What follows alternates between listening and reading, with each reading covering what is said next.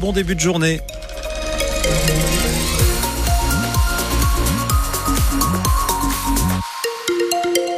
À 8 heures, euh, bah, il pleut pas mal, hein. et puis euh, c'est très venteux et très doux également. On va vous détailler tout cela après le journal. Et Margot Turgy.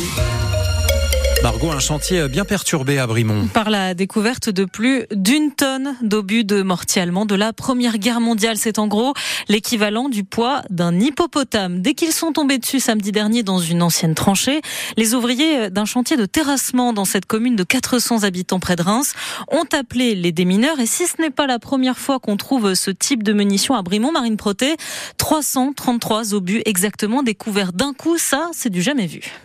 Ces obus étaient enfouis à plus de 5 mètres sous terre sur un terrain de 1200 mètres carrés.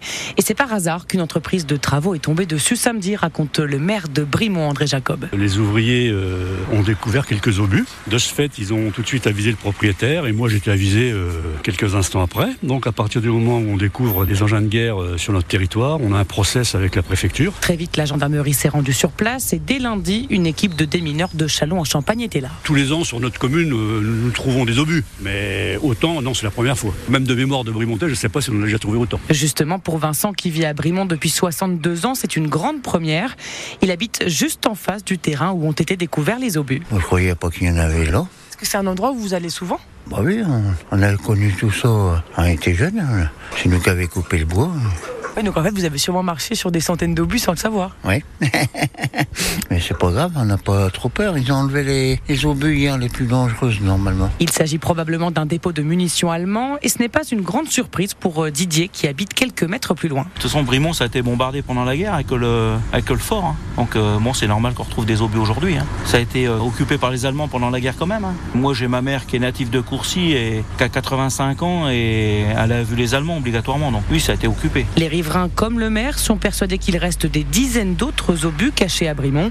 Alors pour éviter tout risque d'explosion, les autorités appellent à ne pas faire de feu en extérieur dans la commune. Les démineurs sont repartis hier avec euh, les obus, logiquement pour les détruire. C'est à lire sur francebleu.fr. Ils sont toujours en colère contre le gouvernement. Les membres de la Confédération paysanne Grand Est appelés à ressortir les tracteurs pour bloquer la centrale d'achat Leclerc à Ressy, près de Chalon. Ils sont arrivés vers 7 heures ce matin après une première mobilisation hier qui a une soixantaine d'agriculteurs et de consommateurs. Parce qu'effectivement, contrairement à la FNSEA et aux jeunes agriculteurs, les membres de la Confédération paysanne ne sont pas du tout satisfaits des récentes annonces du gouvernement. Christophe Van Horn est le porte-parole du syndicat dans la Marne.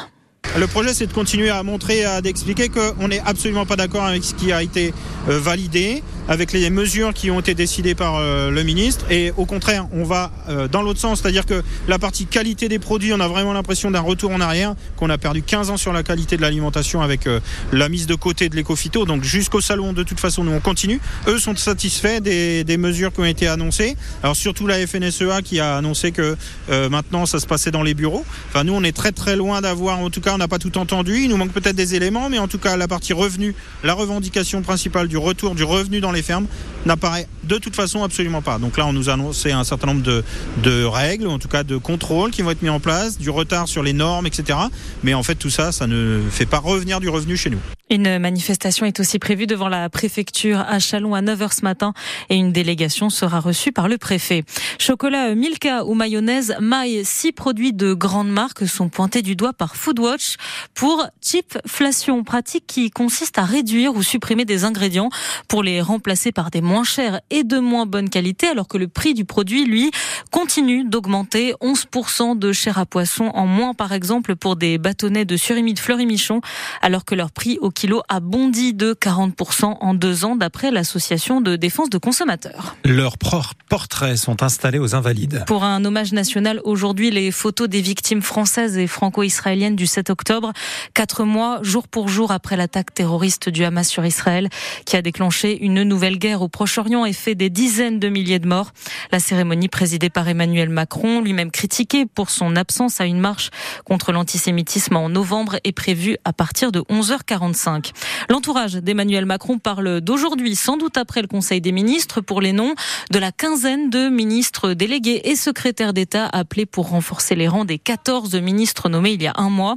Le nom de François Bayrou circule parmi les entrants et celui d'Amélie Oudéa Castera, actuelle ministre des Sports et de l'Éducation nationale, parmi les sortants. Il est 8h05 sur France Bleu Champagne-Ardenne. Margot, l'auteur d'une tentative de vol de tabac à Charleville, condamné à deux ans de prison par le tribunal correctionnel hier pour vol commis avec violence et port d'armes. Samedi, cet homme de 55 ans, déjà connu des services de police, s'en est pris au tabac presse Le Royal de Charleville. Une employée de 24 ans a été légèrement blessée. Critiquée avant son installation, la Civise, nouvelle version, la commission indépendante sur l'inceste et les violences sexuelles faites aux enfants. Dans la tourmente, sa numéro 2, la pédiatre légiste et experte judiciaire Caroline Ressalmon, est accusée d'agression sexuelle, Mathilde Lemaire. Louison, victime d'inceste pendant l'enfance, décide de porter plainte en 2020. Elle a 21 ans. L'officier de police l'oriente vers une médecin experte judiciaire pour un examen gynécologique. Au début, tout se déroule bien, puis la professionnelle a dérapé, selon la jeune femme. Elle a posé ses doigts sur euh, mon sexe. Elle m'a dit fermez les yeux. Imaginez que là c'est le pénis de l'agresseur qui est sur vous. Est-ce que vous pensez pas qu'il faisait plutôt ce geste-là? Elle a fait le va-et-vient sur mon sexe à plusieurs reprises. Je répétais je sais plus, je sais plus. Et elle me disait si si, fermez les yeux, souvenez-vous, remettez-vous dans la scène. C'était tellement violent que j'ai oublié la fin de l'examen. Je sais pas à la fin ce qui s'est passé. Je sais pas comment je suis rentrée chez moi. Ça m'a rappelé tous mes traumatismes et j'ai trouvé ça horrible. Louison n'a pas souhaité à l'époque déposer plainte, mais s'y résout aujourd'hui car elle a découvert en décembre dernier que la médecin en question était nommée numéro 2 de la nouvelle commission nationale sur l'inceste, nomination insupportable pour elle. L'intéressée, la docteure Caroline Ressalmon, conteste l'intégralité des accusations sans plus de commentaires pour l'instant. Dans la revue Les Cahiers de la Justice, il y a six ans, la pédiatre semblait pourtant valider cette méthode d'examen. L'enfant méconnaît son anatomie, n'a pas les mots pour décrire ce qu'il a subi. C'est tout l'intérêt, écrivait-elle, de faire avec lui, sur la table d'examen, une sorte de reconstitution des gestes de l'agresseur. Move Enfant, le mouvement de lutte contre toutes les formes de violence faites aux enfants, a lancé de son côté une pétition s'il réaffirme que la présomption doit être, présomption d'innocence doit être préservée. Il réclame au président de la Civise et à la ministre de la Santé, la rémoise Catherine Vautrin, la mise en retrait de la numéro 2 de la Civise. Échauffement et étirement, Junyaito a retrouvé l'entraînement hier au stade de Reims, écarté de la Coupe d'Asie. Après des accusations d'agression sexuelle au Japon, l'international nippon a porté plainte de son côté pour diffamation. Et de 5. 5 victoires d'affilée en championnat pour le Champagne Basket, enregistré hier à la Reims Arena. 80 à 58 face à Denain. Prochain rendez-vous pour, on l'espère, une sixième victoire. Ce sera face à Lille au Palais des Sports de Chalon vendredi à 20h.